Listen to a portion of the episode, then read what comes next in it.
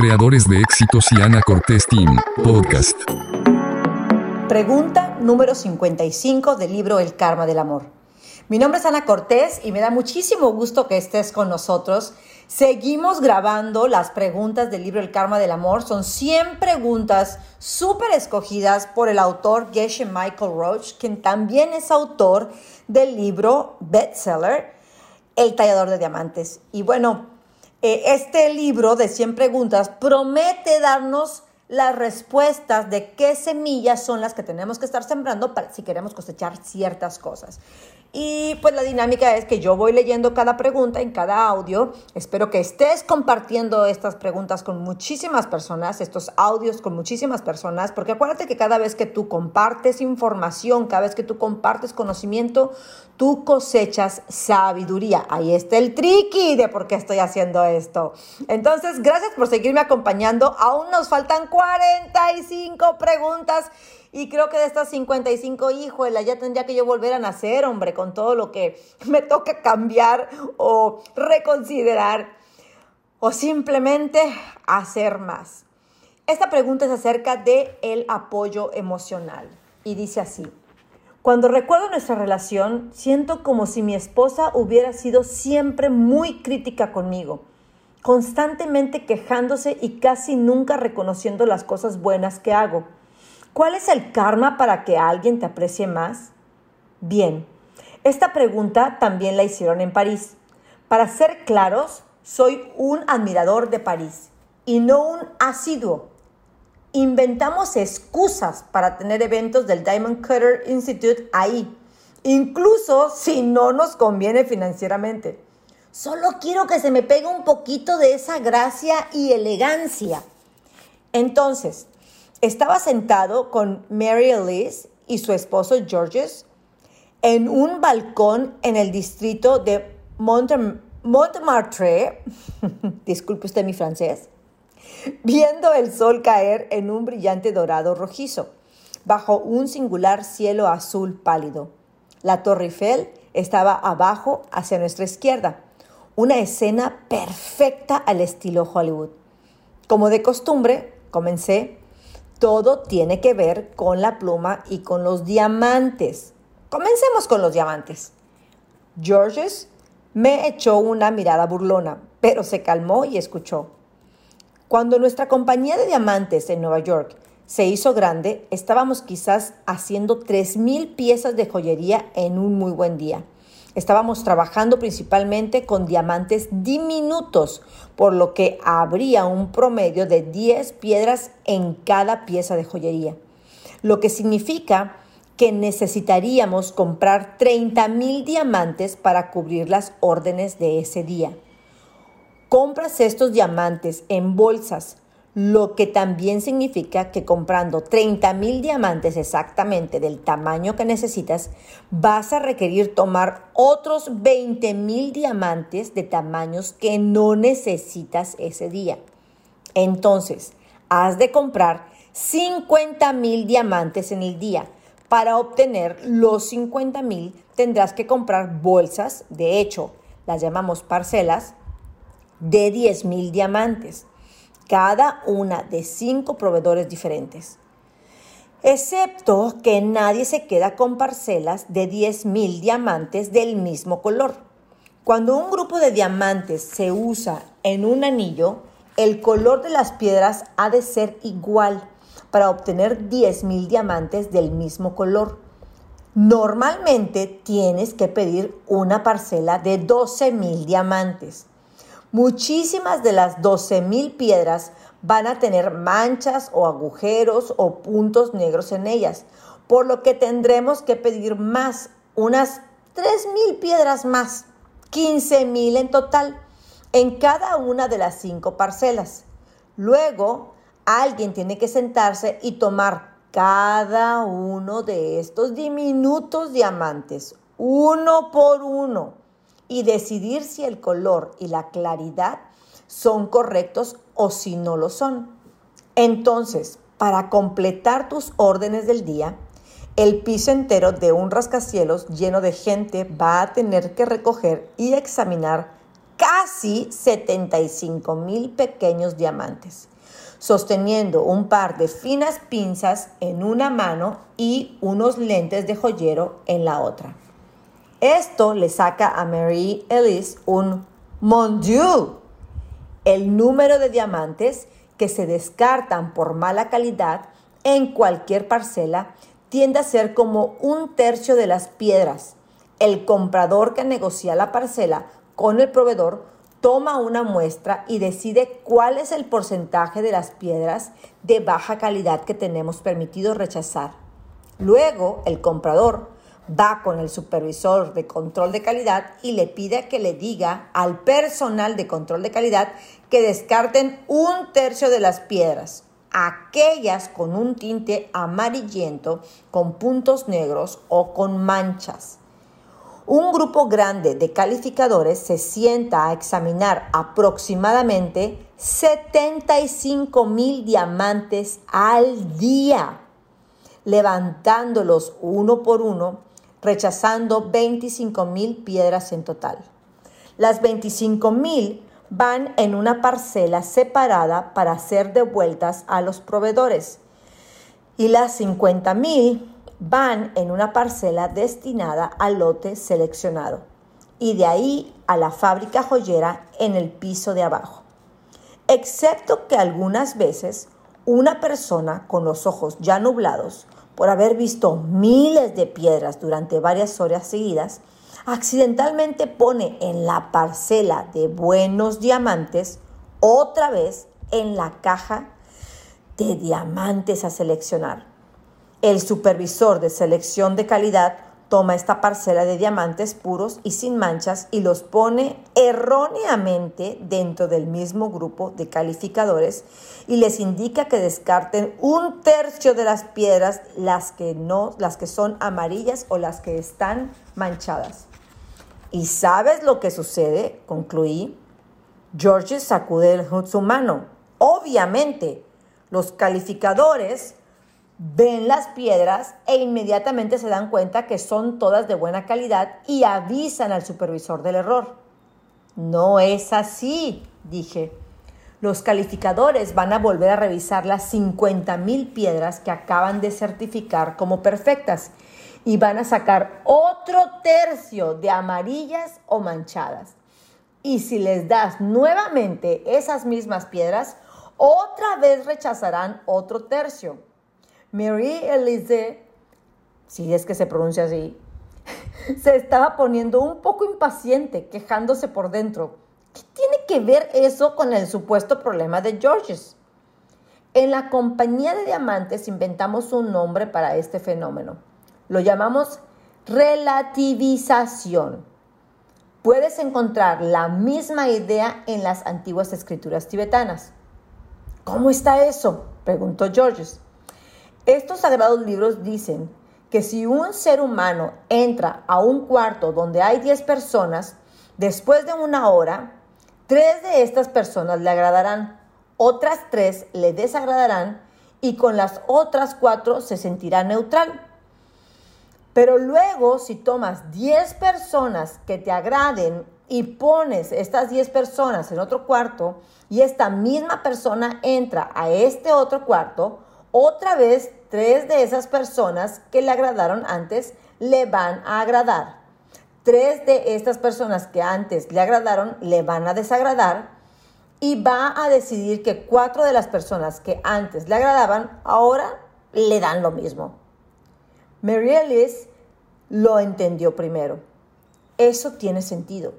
Si la forma en la que ves a las 10 personas en el cuarto en cualquiera de los cuartos viene de ti, igual que el calificador de diamantes, no es que un tercio de los diamantes en la parcela sea inferior. Es que hay algo en la mente del calificador que verá un tercio de los diamantes de cualquier parcela como inferiores, incluso si ya habían acabado de decidir que todas las piedras estaban bien. Muy bien, eso es lo que está sucediendo a medida que pasa el día con vuestra pareja. Si tenemos las semillas en nuestra mente para ver un tercio de lo que hace o dice como algo que es irritante, así lo veremos. y nos quejaremos con buena razón. Si de repente nuestra pareja concuerda en dejar de hacer o decir lo que sea que nos parece irritante, al día siguiente encontraremos que algo está mal con el otro tercio. No es que diga que quejarse esté mal. Digo que vemos un 33% de las cosas de nuestra pareja como algo de lo que vale la pena quejarse. Mary le echó una pequeña mirada de satisfacción a Georges, pero a él no le afectó. Pero, ¿por qué ella continúa viendo un 33% de mí como irritante? Ah, sonreí. Eso está fácil. Algún porcentaje, digamos, ¿cuánto? 5% de lo que ella ha estado haciendo o diciendo es irritante para alguien más. Eso planta semillas que crecen y generan en ella una percepción para que el 33% de todo lo que tú hagas sea irritante. Esta vez era turno de Georges de lanzar una mirada a su esposa. Tenía que redirigir este tren de pensamientos rápidamente, si no íbamos a tener el problema de la olla de queso. La olla de queso se remonta a una historia que escuché de una de mis colegas más jóvenes. Cuando ella nació, su mamá estaba en una especie de grupo de la nueva era, lo cual ahora me hace sentir un viejo porque en ese tiempo yo sabía acerca del grupo y aquí tengo a una mujer totalmente madura frente a mí, quien era solo un brillo en los ojos de sus padres en esos tiempos. En fin, mi mamá solía ayudar en la cocina en la casa de su maestro que venía de la India. Como suele suceder, había un poco de competencia entre los estudiantes, todos deseando ser elegidos para cocinar el platillo que al maestro más le gustaba. Entonces, mi mamá bajando unos escalones, sosteniendo un platillo humeante y caliente de queso para el maestro, se tropezó en el último escalón y tiró toda la olla al piso.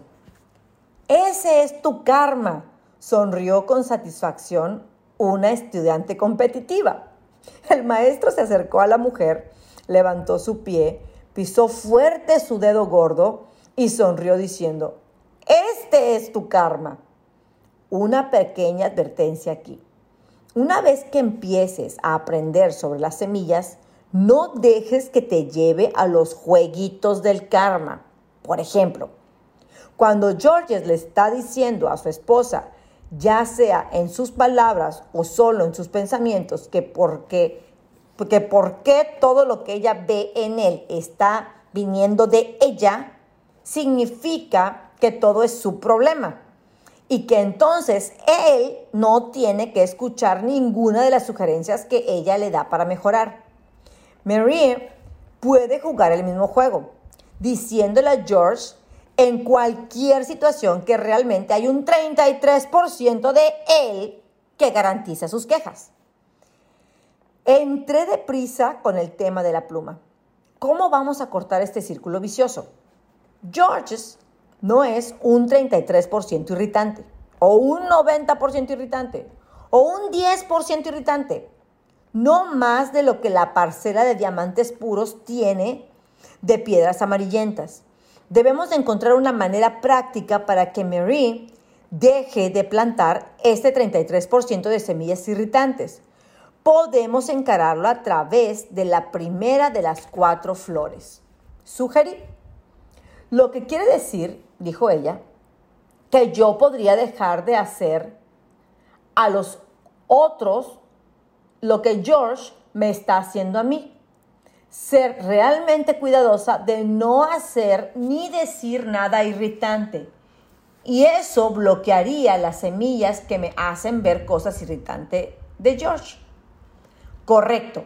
Y esa es una opción. ¿Hay alguna otra opción? ¿Qué hay de la segunda de las cuatro flores? Es el hábito que se crea, empezó a hablar George. Empieza a encontrar cualquier cosa con un 33% de irritante y vas a seguir viendo otras cosas con 33% de irritante, ya sea que realmente lo sean o no. Con la palabra realmente, ambos, Mary y yo volteamos a los ojos hacia George. Te podrás imaginar. Bien, concordé. Una vez que nos damos cuenta que es nuestra propia mente la que nos está forzando a ver todo con un 33% irritante, podemos intentar, intentar contrarrestar ese hábito con otro. ¿Cómo? preguntó ella. Es muy simple, dije. Por ejemplo, cuando yo era niño solía cantar en un coro. El director era del tipo abuelo dulce que sacaba canciones antiguas y nos, hacía aprenderlas. Como por ejemplo el Mesía de Handel, completas. Pero también había una canción con la tal Judy Garland que se hizo famosa. ¿Te refieres a la niña en el viejo mago de Oz? Sonrió Mary. Sí, la canción se llama Busca el rayo de luz y es terriblemente cursi, pero también es bastante profunda. Así va la letra principal. He encontrado una forma de ver las cosas para calmar la rutina cotidiana. Seguiré repitiendo en mi mente, encuentra el rayo de luz. Viendo a los dos en blanco mirándome fijo, me di cuenta que tengo que traducir un poco del inglés al francés. La idea es que puedes quedar atrapado en una tormenta, el cielo puede estar cubierto con nubes oscuras, puede verse siniestro, pero si miras de cerca siempre puedes ver una de las nubes negras bordeadas de una hermosa línea dorada o plateada donde el sol, que aún brilla detrás de las nubes, se vislumbra. Siempre hay algo extremadamente bello acerca de George y de hecho de cualquier otra persona y situación también. Solo tenemos que hacernos al hábito de concentrarnos en el 67% de diamantes puros y no en el 33% de los amarillos. No suena a que este sea un enfoque del tallador de diamantes, refunfuñó George. Suena más a un enfoque de pensamiento positivo. Pensé que estábamos tratando de alejarnos de este tipo de filosofías que te enseñan a aprender a lidiar con lo malo sin cambiarlo, teniendo una actitud positiva en vez de sembrar las semillas para que nada malo nos pase. Pensé por un momento, sí, admito que suena eso, pero de lo que estamos hablando es de la flor 2 ya estamos viendo un cierto porcentaje de lo que nuestra pareja hace o dice que es irritante. Incluso si dejara de hacer aquello que nos irrita, mañana veríamos el mismo porcentaje de cosas irritantes en ella, porque ese es el porcentaje de malas semillas que tenemos en nuestra propia mente. Pero incluso en un día terrible con nuestra pareja, percibimos algunas cosas muy bellas en el otro, cosas que nos atraen. Y esa es la razón por la que elegimos a esa persona como nuestra pareja. George y Mary intercambiaron una miradita de añoranza, que solo los franceses saben hacer. Las cosas ya estaban mejorando. Entonces agarramos a nuestra mente que puede ser como agarrar un elefante salvaje y luchamos con ella por algunos momentos, la forzamos a enfocarse en las cosas bellas de nuestra pareja y no en las cosas que vemos irritantes. De hecho, este tipo de lucha es lo que significa la palabra meditación. Aprender a dirigir nuestros pensamientos hacia donde nosotros queremos que vayan y no tenerlos deambulando por donde ellos quieren ir. Los primeros días, este va a parecer ser un ejercicio bastante artificial. Una tercera parte de la percepción de nuestra pareja como una persona que hace y dice cosas irritantes estará todavía muy fuerte en nuestra mente. Pero cada vez que veamos algo negativo, lo usaremos como un recordatorio para pensar acerca de lo positivo. La línea plateada, hay mucha belleza por ver. Cada vez que vemos algo que nos gusta de nuestra pareja, se siembra una semilla en nuestra mente, incluso si es pequeña y débil comparada con el poder de lo que tiene una semilla cargada de irritación. La segunda flor dice que incluso esta débil semilla florecerá como un hábito. Dentro de los próximos días, cada pensamiento irritante que tengamos acerca de nuestra pareja va a activar en el siguiente pensamiento de buscar algo que apreciar en ella. Cada buena semilla contribuye al hábito de sembrar más y más buenas semillas. Muy pronto estaremos como en los primeros días de nuestra relación, cuando realmente solo había belleza en nuestra pareja. A estas alturas, George tenía un brazo alrededor de los hombros de Mary y ambos se veían muy soñadores. Pero ella tenía un último punto.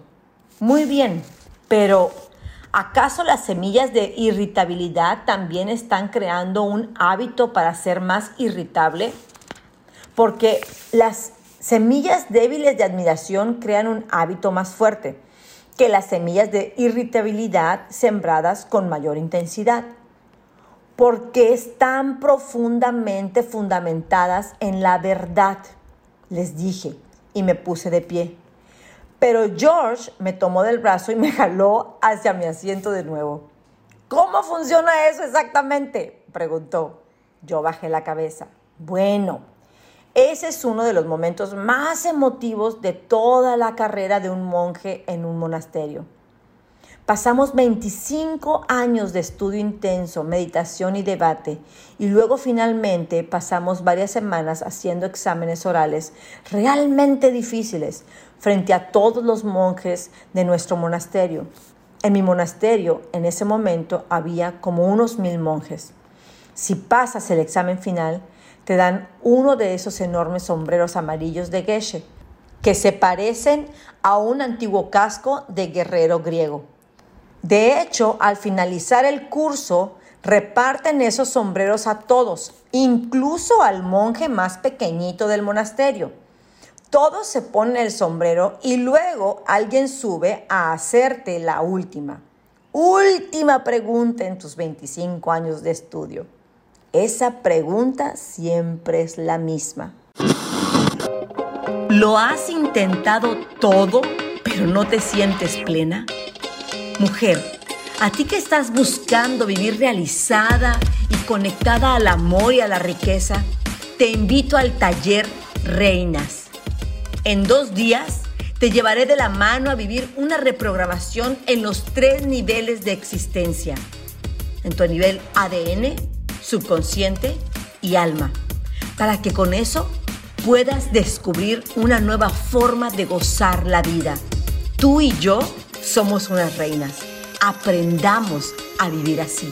Reinas, regístrate ahora. ¿Y cuál es? preguntó Mary.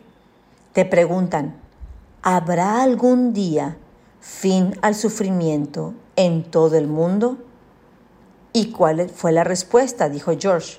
La respuesta es sí. Luego te preguntan, ¿Por qué? Y siempre dices, porque la verdad es más fuerte que la mentira. Eso significa que tarde o temprano todo el mundo se dará cuenta que la única manera de obtener lo que desean es primero ayudar a otros a obtenerlo. Entonces, la mentira del egoísmo, que nunca funciona, será destronada por siempre. Después, todos se sacan su sombrero de Geshe de la cabeza lo arrojan al aire como un disco volador y gritan desde el fondo de sus pulmones en celebración. ¡Qué maravilla! ¡Qué maravilla! dijeron ellos. Ay, perdón, pero me dio mucho sentimiento. Me, creo que me, me transporté a ese momento en donde,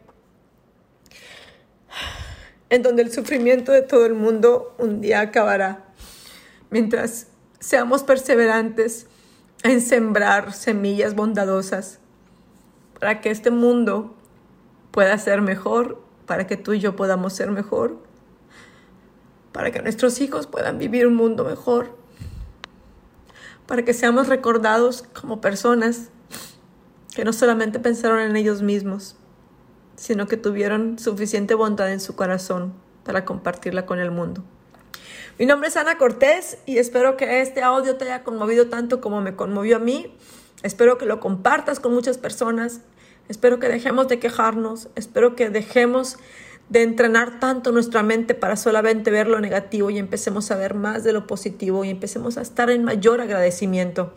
Les mando un fuerte abrazo. Ya saben, me pueden seguir en cualquiera de mis redes como Ana de Éxito, en Instagram, YouTube, ah, Facebook y hasta en TikTok me puedes encontrar. Te mando un fuerte abrazo y de verdad deseo que a partir del día de hoy puedas ver la grandeza que existe a tu alrededor en lugar de ver todo lo que no te gusta. Bendiciones. Y si tú eres de los que sigue creyendo que la riqueza y la espiritualidad están separadas, si la respuesta es sí, es que sigues viviendo el conflicto de separación que nunca te permitirá gozar del dinero y de la plenitud al mismo tiempo. Acércate al taller One Mind, donde conocerás el poder de la mente creadora y conectarás con tu capacidad ilimitada para verdaderamente manifestar el estilo de vida que deseas, porque el dinero, la riqueza y el amor provienen de la misma mente y esa mente habita en ti. One Mind, regístrate ahora. Soy Ana Cortés y espero que lo hayas disfrutado y si te ha gustado, déjame tu pulgar arriba y escríbeme un mensaje o un saludo. Te lo voy a agradecer. También, si no nos estás siguiendo, en la plataforma que estás escuchando ahora, suscríbete al canal de YouTube, al podcast en Spotify o sígueme en Facebook o en Instagram o Twitter. Sígueme hasta en TikTok, que mira cómo me cuesta hacer esos videos. El hecho es que te suscribas y así me ayudas mucho a que tú y muchas personas más tengan esos regalos de alto valor y sabiduría. Muchísimas gracias.